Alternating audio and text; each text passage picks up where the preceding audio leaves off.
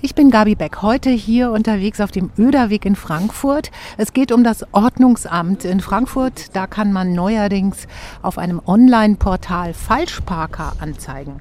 Jetzt möchte ich mal herausfinden, wer das denn hier so tun würde und wie die Menschen dazu stehen. Ich glaube, das ist eher ein Job für die Ordnungsbehörde, nicht für die Zivilbevölkerung.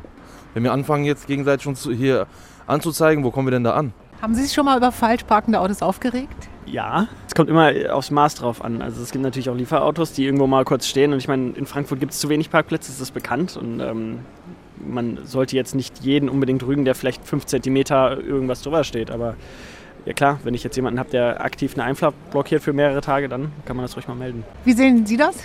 Ich würde sie melden, gerade im Wohngebiet, wenn es um Fußwege, Übergänge geht, gerade jetzt hier im Nordend für Familien und Kinder wegen.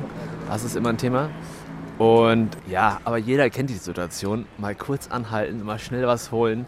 Deswegen bin ich so geteilter Meinung. Im letzten Jahr gab es 50.000 Anzeigen in der Stadt Frankfurt. Da hat die Stadt 1,7 Millionen Euro mitverdient. Also mit diesem Online-Portal könnte es noch mehr werden. Also wegen dem Finanziellen für die Stadt Frankfurt würde ich es jetzt nicht machen. Tatsächlich nur, wenn es mich persönlich auch stören würde.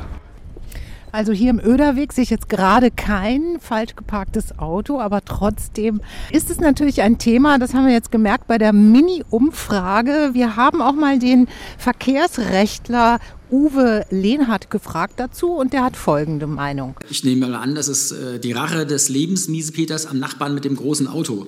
Also es können ja keine sympathischen Menschen sein, die Befriedigung dadurch erzielen, dass sie am Öderweg äh, parkenden Falschparker oder an der abgelaufenen Parkuhr stehenden B anzeigen. Das sind ja unangenehme Menschen.